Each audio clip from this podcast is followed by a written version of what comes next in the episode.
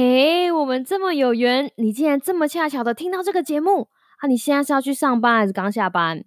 不管你现在要去的目的是哪里，请都让凯莉的声音和你在一起。Hello，我是凯莉，很开心看到你继续回来我们的节目。当然啊，在节目开始之前，我们一如往常的要帮自己的节目推销一波。这个凯莉陪你上下班的单元是节目又 What's Up 在干嘛的每日短片通勤单元，我们日更哦，日更。那个如果你有 IG 账号的话，我们诚挚的欢迎你来。追踪我们节目的 IG 账号又 What's Up 底线二零二零，还有如果你使用 Apple Podcast 在收听节目的话，我们希望你能够帮我们留几颗星星，留一点评论，让更多的人可以听见这个有趣的频道以及放松的单元，拜托拜托。Hello，又是另外的一天呐！好，今天我们节目的前面的口播换了一下下，因为哎，不知道大家知不知道，我每天的口播都是我当场录的，就是随着心情变换有所不同，所以希望大家喜欢今天前面的新口播啦！哈，希望你喜欢。那个今天想要跟大家聊的事情呢，其实是。之前节目的延续，我们第二季第十二集就是吃饱饭之后度孤哈。如果你也是那种吃饱饭之后会血糖上升，很容易度孤，或者是。觉得昏昏欲睡的人，我们推荐你回去第二季的第十二集，我在那里面有解释一下为什么会这么做，然后怎么样做可以改善这样子的状况。最近我的工作有点繁忙，你知道，而且都待在家里，晚上有的时候就觉得啊，都已经下班这么累了，我应该好好的犒赏一下自己，我就晚上就会下厨，然后煮的很粗糙，这样煮的很丰富。然后让晚上自己吃的很开心，其实不这不太对了哈，要适量。但是对于苦情上班族来说，有的时候下班了嘛，然后煮菜也是一件很舒压的事情啊，对不对？然后但是有的时候就是一言不合煮太多，煮啊喜欢澎湃的西尊，就会吃饱就会有点啊妈塞妈塞的爱困哈，就会有一些有一点。想睡觉，发现就是最近这个假霸度孤吃饱会度孤的这件事情出现的比较频繁的时候，我就开始寻求一个一些解决的方法。那今天要跟大家分享的一个解决的方法，是我已经我以前有在用，但是最近比较少用，但最最近比较少用，但是已经准备拿起来用，叫做 叫做站立阵营。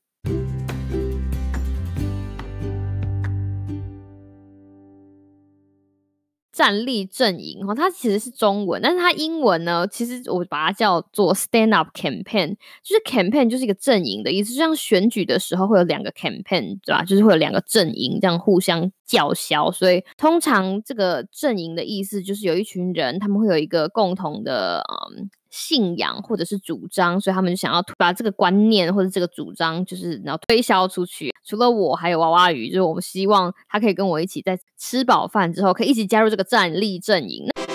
吃饱喝足之后，然后躺在舒服的沙发上，然后你就会觉得周公好像慢慢的要来跟你敲门了。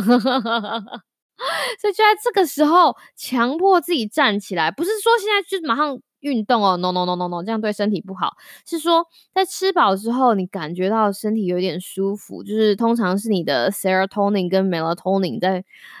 在分泌的时候，让你感到很有一点想睡觉的时候，站起来，然后去做一点。其他的事情什么都好，那像我最近哈，我就我就会说好，我们 stand up campaign 就是站起来的这个阵营开始了。老公，我们站起来，帮他做一点什么其他的事情。那可以做的事情就是好比如说家事，然后开始洗洗碗，或者是把东西物归原位，或者是跟狗互动一下，什么都好，就是不要坐着。那这个站起来的阵营，并不是我闲着没事，或者是你知道想要增进增进夫妻感情。这个站立呀，哈，就是你就是站起来这件事情，或做一些很轻微的走动。其实这件事情它是有学理根据的，根据那个美国癌症研究所 AICR。AICR 的全名叫什么？我念给你听哦，叫做 American Institute for Cancer Research，美国癌症研究所。他们呢会定期的推出，就是可以预防癌症的一些就是建议步骤啦。那他们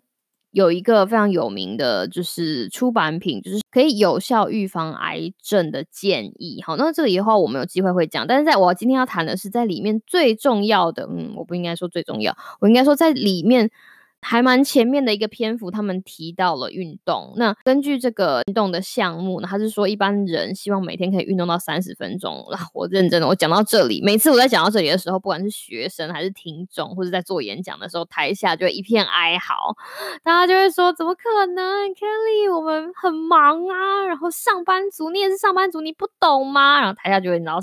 哀嚎一片，或者是那个表情，就算不哀嚎，那个表情也是一副就是脑壳灵，怎么可能？怎么可能下班之后带两个小孩还上健身房？就是这件事情呢，其实大家都知道，所以有越来越多的研究哈，在研究就是运动跟疾病的关联。后来科学家发现，其实只要你有动就好。分割你的时间，或者是你在管理你的时间的时候，通常如果我们有一个任务，好比说我要录 podcast，那我就要花三十分钟来录，然后花一个小时来剪，然后在然后在之前大概还要花个十五分钟撰稿。举例，我举例，如果你觉得运动也是这样，然后把这样子的观念平移到运动，就说哦好哦，那我今天我每天要花三十分钟乘坐交通工具去健身房，然后花三十分钟在健身房运动，然后大概之后再要花两二十分钟洗。洗澡，然后再搭车回家，这样要一大块的时间的话，那你就错了。错在哪里？错在你知道，每个人人生阶段不一样，你人生的义务越来越多的时候，就像我刚刚说，你当你有两个小孩，你要怎么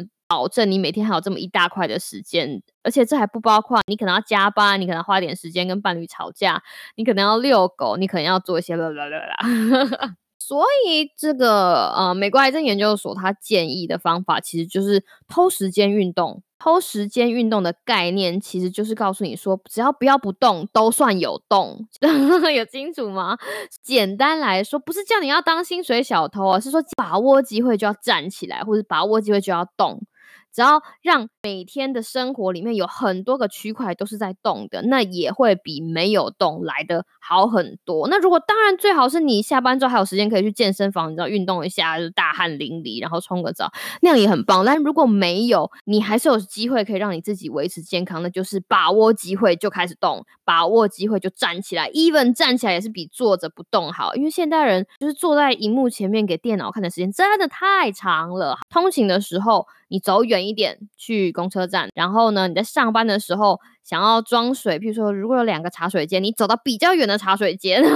装水之后再回来，然后你回来之后呢，疯狂喝水之后，你还可以走去厕所，对，然后再回来，然后或者是你知道开会的时候，哎，绕个路走到比较远的会议厅再 绕回来，就是把这件事情放在脑子里，自己知道说啊，其实只要我在白天的时候能够偷到越多的时间，就是只要站起来或是离开你的荧幕。这样子你可以得到健康的几率也就高一些。所以回到我们这个就 stand up campaign，就是站起来的这个阵营的这个活动，其实一方面是我要解决我碰到的问题嘛，因为我如果吃饱就倒在那边，我就很想饭后度过。但另外一方面也是想要响应这个把握时间就来动 这个小小的概念、小小的技术跟小小的心法转移，好，就是跟大家分享，越早开始越好哦。我希望你有一个美好的今天跟明天。凯丽陪先上班，我们明天再见喽，拜拜。